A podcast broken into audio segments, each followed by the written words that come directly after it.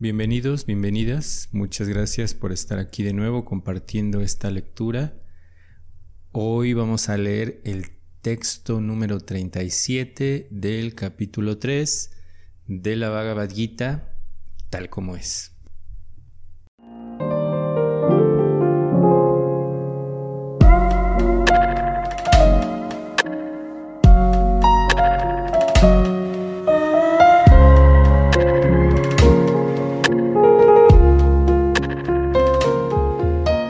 Los concisos versos de la Bhagavad Gita son una guía conclusiva en la ciencia de la autorrealización.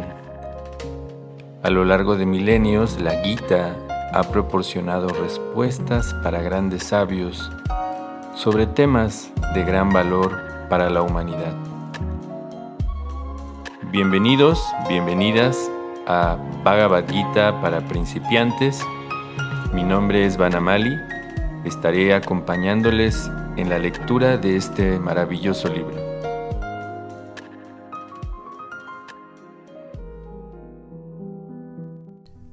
Sri Bhagavan Uvacha Kama Esha Esha Samud Babaha Samasano Mahapapa Vidi enam hija Bairinam. Traducción y significado por Bhaktivedanta Swami Prabhupada. La Suprema Personalidad de Dios dijo, es únicamente la lujuria, Arjun, que nace del contacto con la modalidad material de la pasión y luego se transforma en ira y que es el pecador enemigo de este mundo, enemigo que lo devora todo. Significado. Cuando una entidad viviente se pone en contacto con la creación material, su eterno amor por Krishna se transforma en lujuria, en asociación con la modalidad de la pasión, o en otras palabras, el sentido de amor por Dios se transforma en lujuria, al igual que la leche en contacto con el tamarindo se transforma en yogur. Luego, cuando la lujuria no es satisfecha, se convierte a su vez en ira, y la ira se transforma en ilusión y la ilusión hace que continúe la existencia material. Por lo tanto, la lujuria es el peor enemigo de la entidad viviente, y es únicamente la lujuria la que induce a la entidad viviente pura a permanecer enredada en el mundo material. La ira es la manifestación de la modalidad de la ignorancia. Estas modalidades se manifiestan como ira y demás corolarios. De manera que si la modalidad de la pasión, en vez de degradarse hasta el plano de la modalidad de la ignorancia, se eleva al plano de la modalidad de la bondad mediante el método prescrito de vivir y actuar, uno puede entonces salvarse de la degradación de la ira mediante el apego espiritual. La Suprema Personalidad de Dios se expandió en muchos para beneficio de su bienaventuranza espiritual siempre en aumento, y las entidades vivientes son partes integrales de esa bienaventuranza espiritual. Ellas tienen además una independencia parcial, pero por el mal uso de su independencia, cuando la actitud de servicio se transforma en la propensión al disfrute de los sentidos, queda bajo el dominio de la lujuria. El Señor hace la creación material para brindarles a las almas condicionadas una facilidad de complacer esas propensiones lujuriosas. Y cuando ellas se encuentran totalmente desconcertadas debido a las prolongadas actividades lujuriosas, comienzan a hacerse preguntas acerca de su verdadera posición. Esa indagación es el comienzo de los Vedanta Sutras, en los que se dice Atato Brahma Jigyasa. Uno debe investigar acerca del Supremo, y al Supremo se lo define en el Srimad Bhagavatam como Janmadiyasya Yato Ambayat Itarastascha, o el origen de todo es el Brahman Supremo. Así pues, el origen de la lujuria también se halla en el Supremo. Si por lo tanto la lujuria se transforma en amor por el Supremo o se transforma en conciencia de Krishna, o en otras palabras, en desear todo para Krishna, entonces tanto la lujuria como la ira pueden ser espiritualizadas.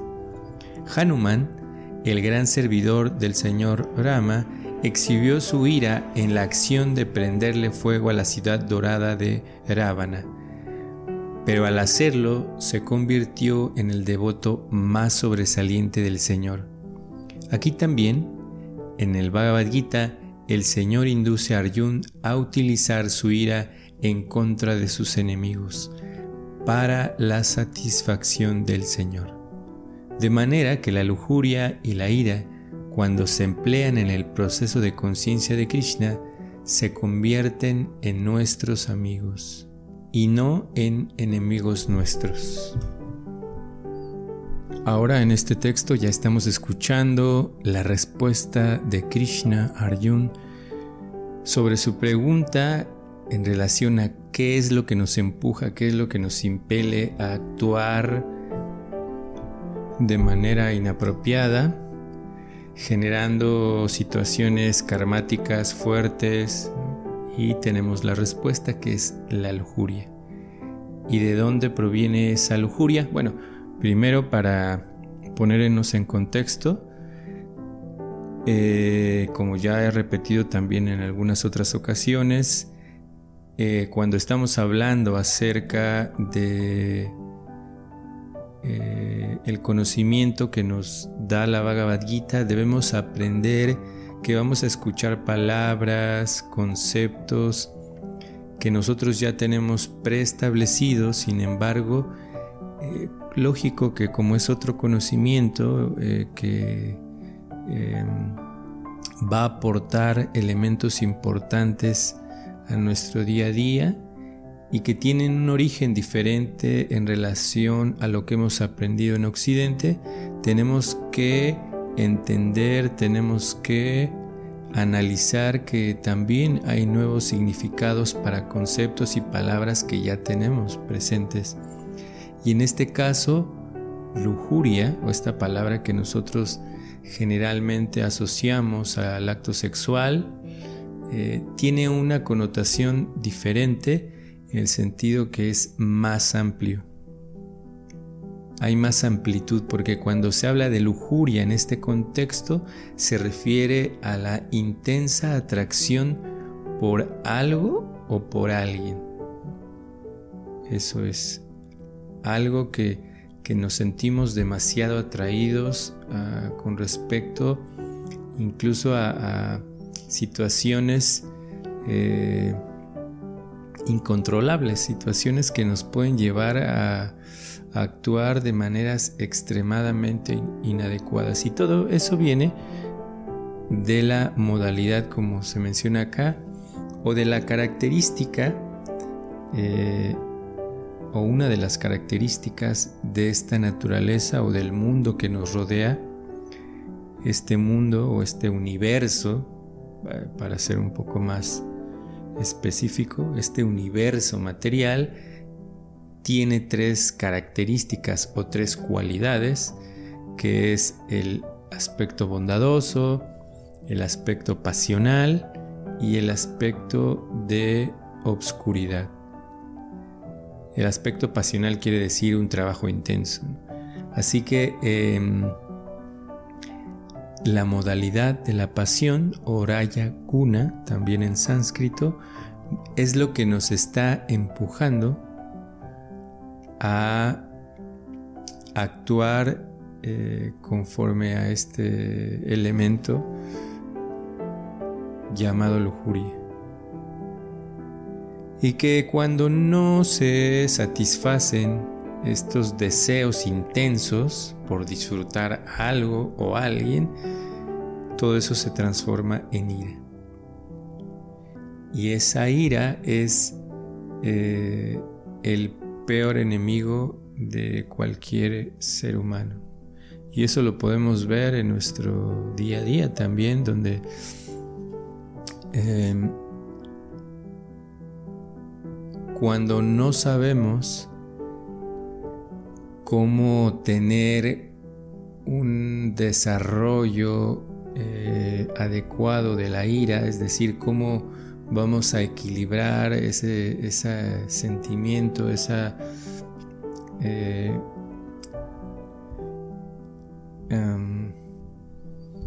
ese elemento que está ahí como parte del cuerpo,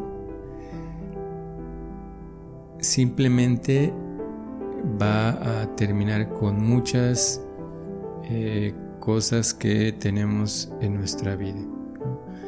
Tal vez eh, un plan de vida, trabajo, familia, todo eso. Cuando no hemos aprendido a equilibrar esas emociones en nuestra vida, eh, generalmente va a ocurrir. Claro que también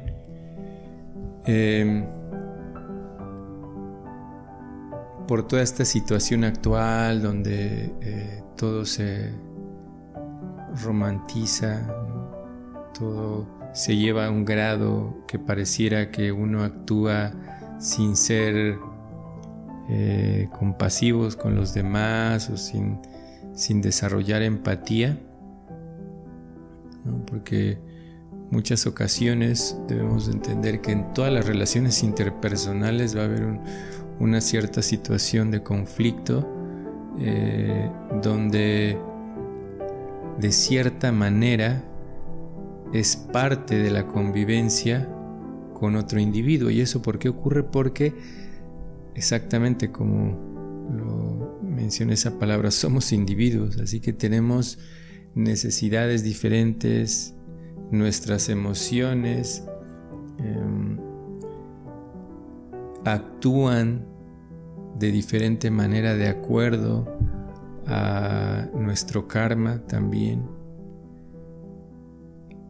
Y eso debemos entender que ah, hay una un cierto grado de impulsos que debemos de aprender, es cierto, eso sí, no, no es indiscutible, que debemos aprender también a en qué momento estamos transgrediendo la individualidad de la otra persona, es decir, qué es lo que la otra persona siente con lo que yo estoy diciendo o haciendo.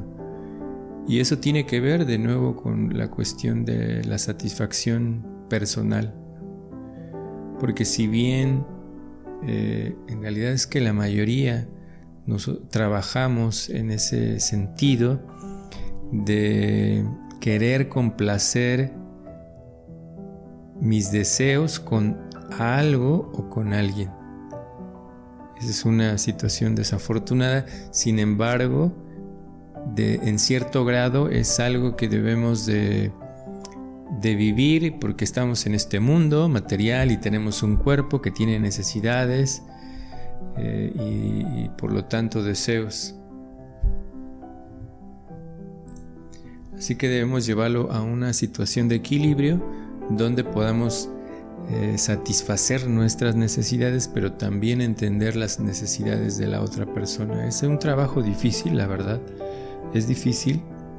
Sin embargo, eh, para poder lograr eso, las dos personas tienen que tener un acuerdo real de lo que están buscando porque cuando solamente trabajamos bajo el sentido de satisfacer nuestras necesidades, es decir, de nuestra lujuria, de esa, palabra que suena fuerte, pero es todos esos deseos, necesidades, cuando no hay un compromiso real, cualquier situación eh, nos puede llevar a, romper ese acuerdo, o básicamente que nunca lo hubo.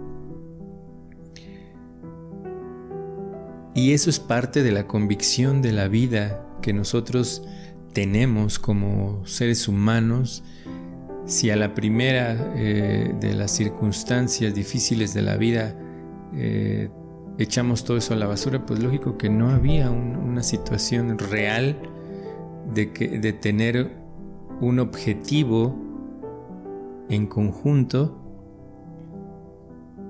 porque en realidad es que en todos los aspectos de la convivencia con otros individuos va a ocurrir eso.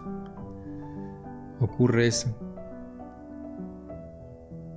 ¿Por qué? Porque tenemos diferentes visiones de elementos que parecen cotidianos como el cariño, el respeto. Si bien son elementos que son universales, cada uno los percibe de acuerdo a su cuestión karmática, su cuestión emocional, todo eso. Así que debemos de tener mucho cuidado en ese sentido de lo que del compromiso que estamos tomando y de no simplemente dejarse llevar eh, de nuevo por la lujuria, porque finalmente a veces preferimos satisfacer todo eso con otras cosas, algunos usan drogas o, cualquier vicio, cualquier situación o otras personas, eso es muy fácil realmente. Y eso realmente lo único que uno está haciendo es acrecentar los deseos, porque... Em, Simplemente es algo nuevo, va a durar un tiempo, pero vamos a caer en nuestra realidad de que esos mismos deseos simplemente se aumentaron, porque fue algo nuevo, va a ser algo nuevo, va a durar en eh, el tiempo que tenga que durar y de nuevo vamos a caer en nuestra realidad de que tenemos un problema de insatisfacción eh, de un deseo. Y eso significa que tenemos que trabajar de manera personal para poder superar todo eso. Si bien las cosas, o sea, en, ese sentido de los deseos, y, eh, y, hablando un poco de la cuestión emocional, tiene que haber un equilibrio de entender cómo puedo realizar eso sin dañarme a mí, sin dañar a otros. Y eso viene con el compromiso con la otra persona. Y esto, esta lujuria se vuelve un conflicto muy grande porque eh, si bien es algo que proviene también de, la divinidad o del aspecto espiritual, porque ya, ya se mencionó, Prabhupada mencionó que esto tiene un origen espiritual y ese origen espiritual es la relación que uno tiene con Dios pero cuando se manifiesta en el mundo material, es decir, en esta atmósfera o en este universo material, eso se convierte en lujuria, es decir, que nosotros eh, naturalmente tenemos una relación con la divinidad y a través de ese intercambio amoroso, es decir, de ser amigo, de ser eh, un tipo de pariente o, desarrollar un tipo de cariño un intercambio amoroso, cariñoso.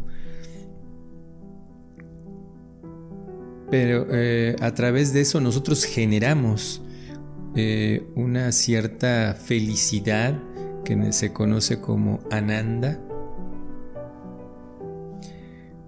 Por eso se dice que nosotros naturalmente somos felices, porque esa relación que tenemos con Dios, con la divinidad, naturalmente nos satisface y, esa felicidad o esa nanda, esa bienaventuranza, eh, esa emoción, ese sentimiento eh, de plenitud, eh, viene de esa relación con lo divino. Pero cuando estamos en este mundo tratamos de buscar, de hecho eso es parte de tener este cuerpo, eh, que el alma a través de, todo este mecanismo material busca esa misma relación con personas. Antes era más como personas, cuando no teníamos una situación tan, tan materialista. tratamos siempre de, buscar esa relación, esa necesidad, depende de cómo uno vea la divinidad, ¿no? Tal vez uno lo ve como su hijo, entonces trata de, buscar personas para cuidar, para dar, ¿no? Para todo eso.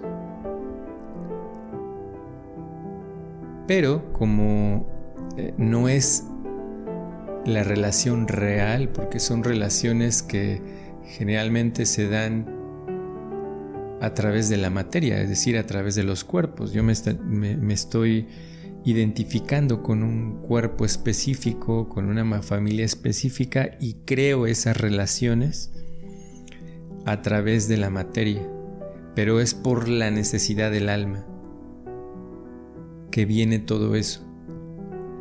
Así que esa, esa, esa interacción, cuando está bien equilibrada, bien llevada, eh, es sana hasta cierto punto, pero cuando tenemos muchas deficiencias emocionales, porque este cuerpo así, así es, así tiene muchas deficiencias y que no son trabajadas, pues todo eso se convierte en lujuria y a través de eso viene la ira y después todo lo demás.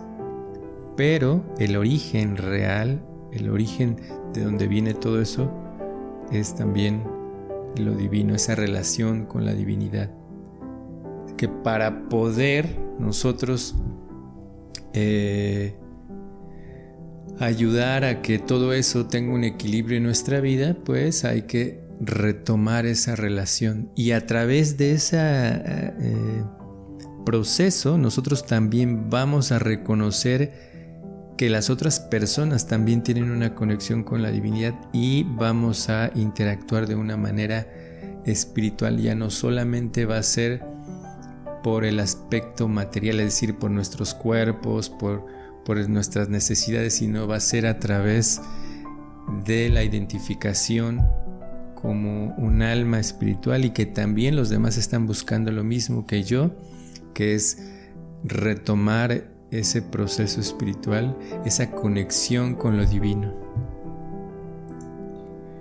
Y de nuevo, bueno, hablando de la cuestión personal, pues uno debe buscar eh, tener esa, esa relación con, con lo espiritual y al mismo tiempo también relacionarse con personas que tengan eh, las mismas afinidades en ese sentido, porque lógico estamos hablando en un contexto en el cual eh, las personas están buscando eso. Ya nosotros, digamos, dejamos de lado el aspecto eh, meramente material, porque bueno, ya hemos recorrido bastantes textos de esta Bhagavad Gita, ya entendemos, ¿no? En el capítulo 12 nos explicó que somos almas y no solamente cuerpos, y, siendo almas tenemos una conexión de nuevo, eh, se, está mencionando con la divinidad y debemos de trabajar, y los que estamos leyendo, por lo menos estamos intentando hacer esto, así que Sí, todo lo demás es importante, el trabajo, la familia, todo eso es eh, indiscutiblemente importante en un cierto grado del, del individuo, de todos los individuos. Pero aquí ya estamos hablando de generar otro tipo de conciencia, una conciencia que no solamente nos está definiendo como seres materiales, sino también nos está ayudando a revivir esa conexión, esa identidad espiritual. Así que debemos trabajar en ese sentido. No solamente debemos leerlo, sino también debemos de, aprovechar a llevarlo a nuestra vida. ¿Es difícil? Sí, es difícil en el sentido de que eh, como mencionamos, si no tenemos a alguien cerca que esté compartiendo esto, va a estar un poco más complicado y también debemos de, buscar a una persona que nos ayude a poder eh, llevarlo a nuestra vida eh, para que podamos sentir, eh, experimentar que realmente estas enseñanzas tienen una forma bien sana de aplicarlo. Y de nuevo, sí, vamos a cometer errores, sí, hay dificultades en el sentido de que estamos luchando contra la marea. Incluso a veces personas cercanas a nosotros, tal vez eh, en un principio eh, se convenzan un poco y digan, no, sí, claro, esto yo también quiero esto, tal, pero em, el mundo material es complejo, así como a través de estas modalidades que se mencionaban, la misma naturaleza eh, crea esta situación de la modalidad de la pasión y te va enredando y también de la, de la oscuridad crea circunstancias que van a hacer que estos individuos que en un momento estaban buscando o que estaban convencidos de esa búsqueda queden de nuevo enredados. Así que tenemos que tener mucho cuidado de eso, de, de estar demasiado en contacto con elementos que nos desaten los deseos. Cada, cada uno de nosotros ya lo sabe, no, no, no somos seres no inteligentes, todo mundo sabemos, es como el, la persona que tiene su debilidad por, por fumar, lógico que ya sabe cuál es su debilidad, cómo, cómo ir eh, eh, alejándose de eso. Pero la idea es hacerlo de una manera sana, de una manera adecuada. Porque si lo hacemos de manera artificial de nuevo, cuando esta persona esté con alguien eh, cercano que fuma, de nuevo va a fumar. Igual con los deseos, es la misma situación. que debemos de tener mucho cuidado de encontrar nuestro límite, nuestra línea, esa línea eh, no rebasarla, porque si no, de nuevo vamos a caer en situaciones bien difíciles. Y, otra vez es, es empezar desde cero. ¿Por qué? Porque todo lo que hemos construido en un sentido queda, eh, queda apagado, queda así eh, en stand-by, queda ahí flotando, hasta que de nuevo arranquemos y tomemos ese ese camino. Y ya en otros ámbitos más elevados, eh, Prabhupada explica que todo eso, es decir, la lujuria o la ira, se pueden usar de manera espiritual. Y él da un ejemplo de, de, Hanuman. Hanuman, como bien se mencionó, era un, un, allegado, un sirviente por decir una palabra, decir, eh, una persona que sirve a la divinidad, se le da, bueno, en este sentido se le da este aspecto de, servidor del señor Ramachandra. Eh, seguramente que muchos ya han leído estos relatos de las actividades del señor Ramachandra en el Ramayan. Y ahí se narra eh, un poco de lo que se menciona acá de Hanuman, que él a través de la ira, para rescatar a la esposa del señor Ramachandra, prende fuego a, una ciudad. Y de esa manera él usa la ira. Y también otras historias donde se puede usar eh, la lujuria o donde se usa la lujuria y así otros elementos que pareciera que están en contra de eso. Y Prabhupada también está explicando un ejemplo que estamos viendo nosotros de Arjun, como Krishna le pide que haga su trabajo, que haga lo que tiene que hacer, que es eh, implementar la ira, peleando, para cumplir eh,